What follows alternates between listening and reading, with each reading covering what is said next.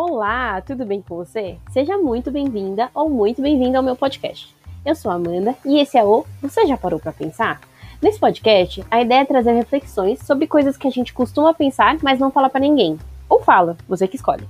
Eu espero que você goste e bora para mais um episódio.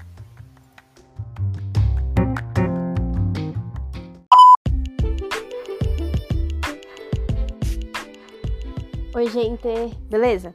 Você já parou para pensar o que, que você estava fazendo em janeiro desse ano? É... Bom, eu, em janeiro é, desse ano, trabalhava numa empresa e em fevereiro decidi mudar para outra.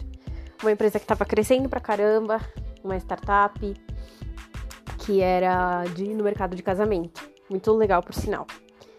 E, cara, é, mudei em fevereiro e nessa época a gente já tava vendo algumas coisas de, de Covid, né? Porque o Covid tinha começado em novembro de 2000 2018, em 2019. Nossa, eu já até perdi a noção do tempo, vocês verem. Na China e tava aquela coisa, né? Eu lembro que eu até conversei com o pediatra do meu filho. É, o Lucas é meu filho, vocês vão conhecer ele em algum momento. Eu vou chamar ele para participar de algum episódio e vocês vão adorar ele, eu tenho certeza. E ele te falava assim: olha, fica tranquilo, né? Porque não vai chegar aqui no Brasil, a gente tem um clima totalmente diferente e tal.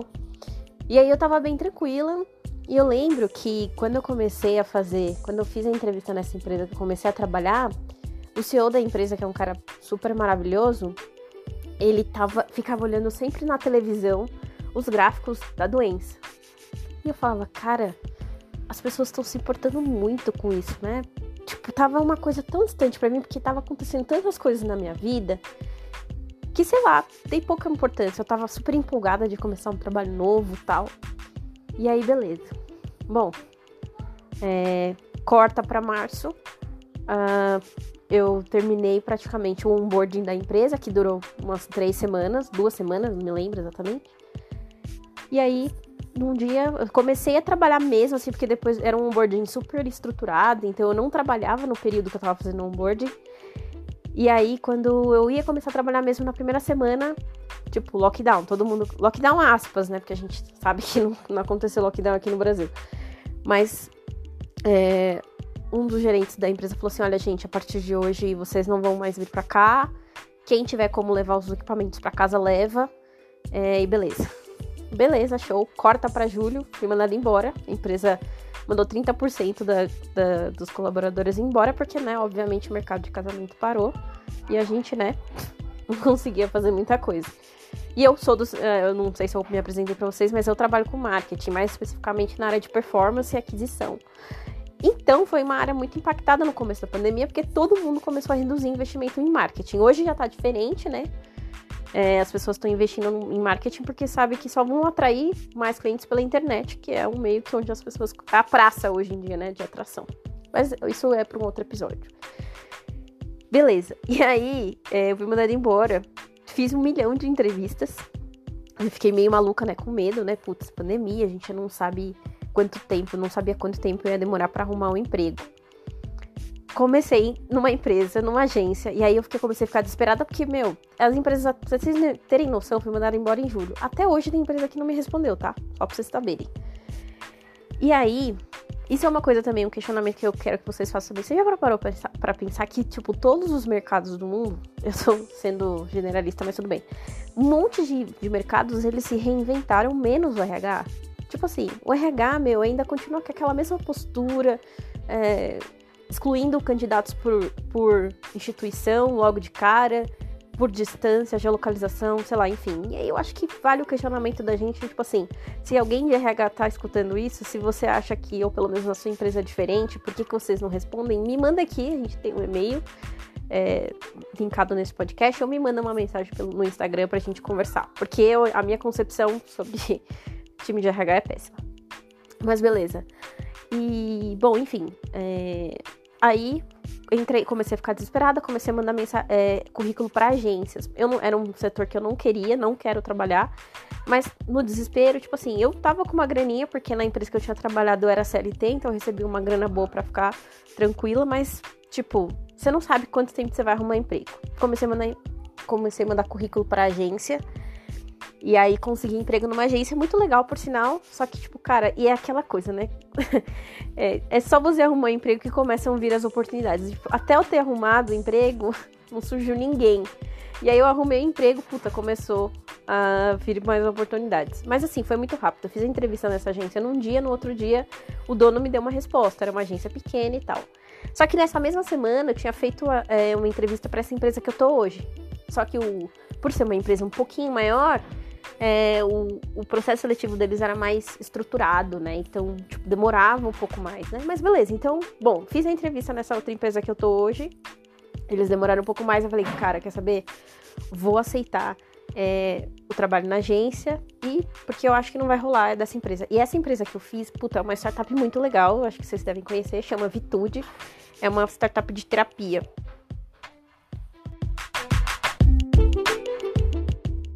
Na verdade, a Vitude não é uma startup de terapia, né? É uma startup, uma startup de tecnologia que tem como foco é, ajudar pessoas a encontrarem terapeutas. Então, você pode fazer uma consulta online pelo site ou você pode fazer uma consulta presencial. Hoje a gente cresceu, a empresa cresceu muito mais no online porque, né, por motivos óbvios, pandemia. Então, é, fazendo um, um, um apanhado de como foi a minha pandemia, assim, pelo menos no âmbito profissional, eu passei por três empresas. Estou na terceira empresa só em um ano. Quatro, né? Se você for contar, a primeira que eu trabalhava em janeiro, depois eu mudei para startup de casamento, depois eu fui para agência e depois eu fui para a Vitude. E aí, no fim, deu certo, a Vitude fiz a entrevista é, e o, o processo continuou rolando, eu continuei trabalhando na agência e eles fizeram uma proposta muito legal. Eu falei, putz, vou aceitar e, e fui. Estou lá desde setembro e é isso. Agora falando de no âmbito pessoal, cara, que coisa maluca, né? Eu parei para pensar assim em como a gente é, precisa das coisas pequenas, tipo, cara, uma ida até um salão, por exemplo, cortar um cabelo, fazer uma unha, fazer minha sobrancelha. Eu fiz minha sobrancelha semana passada depois de sete meses. Tipo, eu nunca fiquei tanto tempo sem fazer minha sobrancelha. É uma coisa meio supérflua. Aí eu fico pensando, tipo, puta, eu tenho muito privilégio de, tipo, poder estar tá reclamando disso, sabe?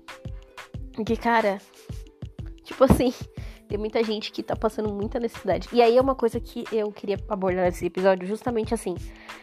A gente esquece de parar para pensar nos nossos privilégios. Porque, por exemplo, graças a Deus eu tive o privilégio, eu fui mandada embora, mas eu tive o privilégio de arrumar um bom emprego. E eu estou numa empresa muito legal, graças a Deus, tudo certo. Mas, por exemplo, tem gente que perdeu emprego nessa pandemia e tinha, ou que tinha um emprego formal, ou que tinha um emprego informal, que, meu, acabou tudo, sabe assim? Tem gente que tá, por exemplo, preocupado em, sei lá, comprar alguma coisa para casa. E aí eu fiquei pensando, falei, cara, é muito doido como a gente tem necessidades diferentes, muito iguais e necessidades diferentes, assim. Porque com o privilégio que eu tenho, eu moro na periferia de São Paulo, hoje eu tô aqui no Vale Lima, divisa com Capo Redondo. E mesmo assim eu tenho uma vida muito boa. Eu moro num condomínio de casa, tá? Eu tô tranquila, tenho uma segurança. Graças a Deus, eu morava em um apartamento um tempo atrás, mas agora eu moro numa casa, então eu tenho um pouquinho mais de espaço pro meu filho. Porque também uma, foi uma coisa muito maluca, né? O Lucas, que é o meu filho, que ele tem 4 anos, cara, eu fico pensando também, eu já eu paro para pensar isso a todo momento, em como ele. Isso vai impactar a vida dele lá na frente, sabe? Tipo assim, essa coisa de estar. Tá, é uma coisa que eu converso muito com a minha terapeuta também. Ele tá sempre sobre a minha, o meu comando, assim, com o meu marido, o meu marido não, namorado, não é namorado, né? Porque a gente não é casado, a gente só mora junto. É, com o Rafa, que é todo, todo tempo ele tá sob a nossa é, vigilância, ele tá sempre tendo que obedecer a gente, a gente tá sempre falando alguma coisa pra ele fazer, então ele não tem aquela liberdade, tipo, putz, vai pra escola, conversa com outras crianças e tem um momentinho ali de liberdade. Então, é muito, muito doido, assim, como as nossas prioridades mudam, assim. Então, meu, imagina você ficar sete meses sem fazer sobrancelha pra mim era uma coisa muito absurda. Tipo, muito, muito, muito absurda mesmo, assim, sabe? Então é uma coisa muito doida. É, e aí fiquei, sei lá, sete meses sem fazer a unha, por exemplo. Eu não senti tanta falta, para ser bem sincera. A unha da mão eu não senti tanta falta. Do pé eu senti um pouco mais. Mas a da mão eu não senti tanta falta porque eu uso minha unha curta, é só cortar e beleza. Então, assim, é muito doido. E infelizmente, a gente vê que essa pandemia. É, eu não consigo ver nenhum lado bom na pandemia. Pra ser bem sincera, tem gente que fala, ai, mas tem um lado bom. Porra, do lado bom, caralho. Tipo, não tem nada de lado bom. Assim, a gente aprendeu algumas coisas. E eu espero que muita gente tenha aprendido muito mais. A gente aprendeu que é, bom, a gente não precisa estar fisicamente nos lugares para poder trabalhar. Isso eu já trabalhava, eu já trabalhava no modelo de home office há um tempo, mas ainda era uma questão, né? Nas, em algumas empresas que eu trabalhei era uma questão. Então, assim, você não precisa estar presencialmente.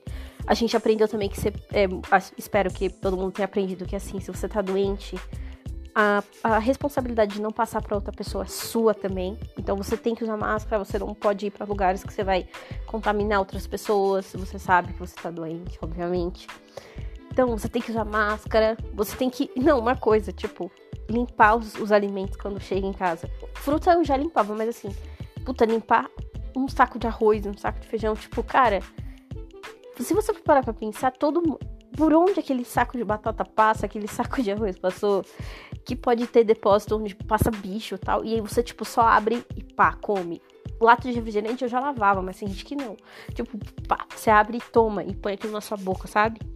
Então a gente aprendeu muitas coisas e eu fico parando para pensar em como esse ano mudou a vida da gente, mudou as prioridades e também mostrou muito é, quem a gente é, sabe? Tipo, eu fiquei 100% foco fechada na minha casa uns, pra ser bem, bem sincera, tipo uns cinco meses, assim. Depois a gente chegou aí pro sítio da minha sogra para poder dar um tempo, mas ela, ele, meu, minha sogra e meu sogro também estão é, em quarentena no sítio deles.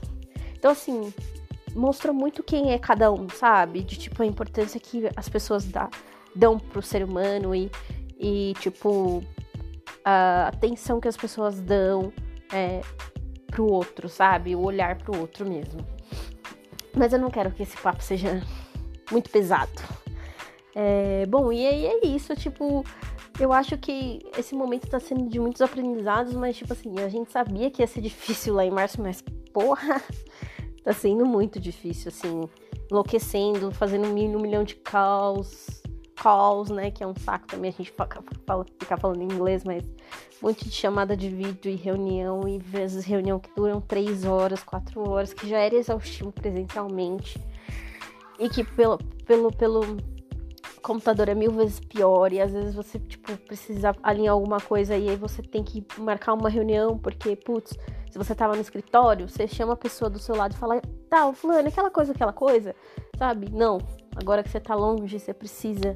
É, marca uma hora na agenda da pessoa, fala, às vezes você manda por mensagem, nem assim você consegue. Às vezes você tem que falar com a pessoa para conseguir explicar mais rápido, porque até se inscrever e tal.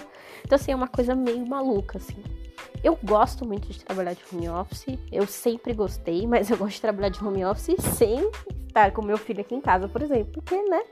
Enfim, mas eu também não posso nem jogar, porque o Rafa é um cara super.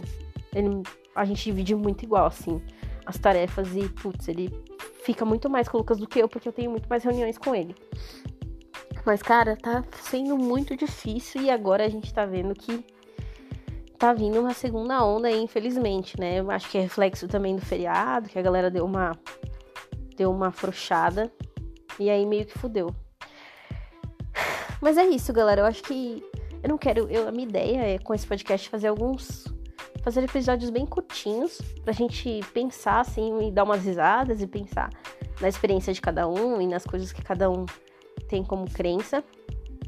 A ideia é eu vou dar, muito provavelmente em alguns episódios eu vou dar uma militada aí, mas uma coisa de leve que a gente tem que militar a nossa vida, militância, né? Cada um defende aquilo que acredita.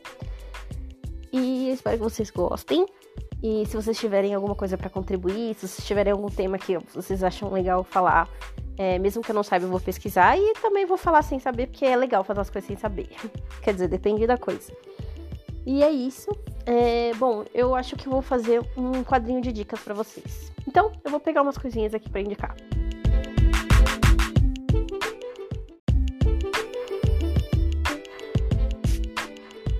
Bom, gente, a minha primeira dica que eu vou indicar é. Minha primeira dica que eu vou indicar é ótimo. É um livro que chama O Papel de Parede Amarelo. Ele é um livro, um marco na literatura feminista, é um livro bem pequenininho e conta a história é, de uma escritora que ficou presa num lugar, num, numa casa distante. O marido dela, que era médico, levou ela para uma casa distante achando que ela tava, é, sei lá, por algum problema hormonal, alguma coisa assim, mas no fim ela tava depressiva. E ela conta é, sobre o papel de parede amarelo que tinha no quarto. Mas eu não quero dar spoiler, senão vocês vão saber. Que é um livro muito legal, e você lê muito rapidinho, ele tem tipo 130 páginas, e é uma coisa muito legal. E uma série que eu tô assistindo que eu estou obcecada é Succession, que é da HBO e tem atores fudidos, muito bons. Eu não vou saber o nome, porque eu sou péssima com isso, vocês vão saber. Mas é uma série muito incrível e se eu fosse vocês, eu assistiria, porque é, conta a história de um senhor que é dono de um império televisivo, tipo uma rede de televisões e veículos de comunicação muito fodida nos Estados Unidos. E ele tem quatro filhos, e aí você já pode imaginar, né? Família rica, aquela coisa. Então, eu indico para vocês isso. Dicas que ninguém pediu, mas eu estou dando. E me sigam no Instagram, é Amanda de Paula. Me sigam no Twitter, é Amanda de Paula underline. Eu não falo muito no Twitter, mas se vocês começarem a me seguir, talvez eu vá. Tem pouquíssimos seguidores lá. É... E é isso, gente. Espero que vocês tenham gostado. Esse é o meu primeiro episódio. Então, desculpe as minhas falhas. Eu falo bastante, então vou esgotar minhas palavras aqui que estão represadas por conta da pandemia. E um beijo para vocês e até o próximo.